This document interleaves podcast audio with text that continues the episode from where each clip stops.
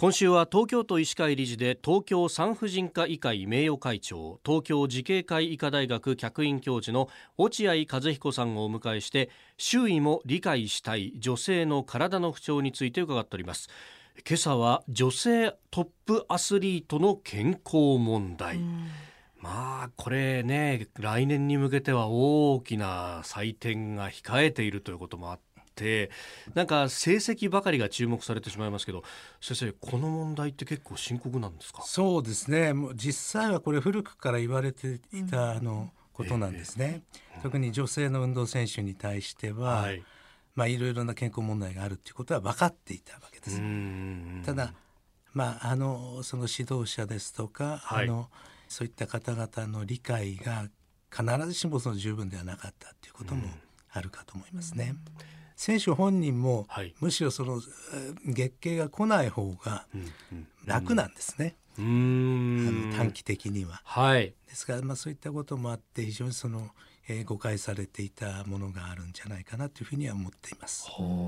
この月経が来ないっていうのは要因としては何が挙げられるんですか、まあ、あの基本的にはその卵巣機能の低下ということが原因なんですけども、はい、その大きな大元は、ええエネルギー不足ですね簡単に。いわゆるその摂取エネルギーより、はい、あのまあ、運動によるエネルギー消費、うんうん、こういったものが大きくなるということによってあの体全体のエネルギー不足、まあ、昔はその摂食障害というふうに言われてたんですけど、はい、まあ、その食べる食べないっていうその本人の意思とは別にエネルギーが足りなくなるということがこの大きな要因であります。うん。じゃあ激しい練習とかそうです。はい。はあ、あとはその選手あるいはその競技特性って言いましてですね、はい、特に神秘的なうん。はい、えー、もの、えー、それからあとは長距離走とかですね、はい、マラソン、えー、まあこういったものによってあのその痩せている方が運動のパフォーマンスが高くなるっていうまあ、そういうあの競技特性を持っているものっていうのは、はい、こういう月経が来なくなったりしやすくなりますね。なるほど、うん、そうするとじゃあその神秘的っていうことでいうと、まあ、コンテスト競技で例えばフィギュアスケートだったりとか確かにああいうのも軽い方が飛べると。そうですね、うん、ただ比較的この冬季のですね種目、はい、こういったものはあの体に体脂肪がつきやすいんであんまりあのこのあの障害は起きにくいとされています。はあ、はい、でも体にエネルギーが足らないっていうことになるとその成長期とこの競技のあの量積が出せる期間って結構重なったりするじゃないですか。はい、後々やっぱ成長できないってことになるわけですか？です。から短期的に見ると、えー、あのこういったあのパフォーマンスが上がるということはあるんですけども、うん、長期的に見るとその卵巣の機能が低下して、えー、女性ホルモンであるエストロジェンというのが非常に低くなった、はい、そういう状態がずっと続きますから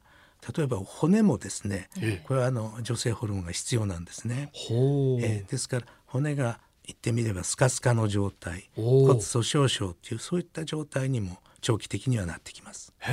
え、うん、若いのに骨粗しょう症。はい。はあ。そうするとこれ指導者が、はいこう成績だけを追い求めるっていうのがその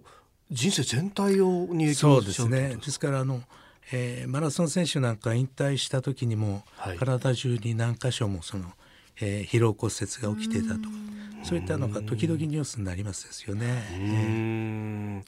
これ、まあ、本人のその、ね、性格とかもあるかもしれないですけどもその辺指導者が気をつけることってのは多いですね。そうですね。特にあの最近その競技年齢がうんと若くなってますから、はい、例えば学校体育、学校のクラブ活動なんかでも、いわゆる学校医、はい、学校の先生方とかですね、あるいはその養護の先生、こういった人たちもあの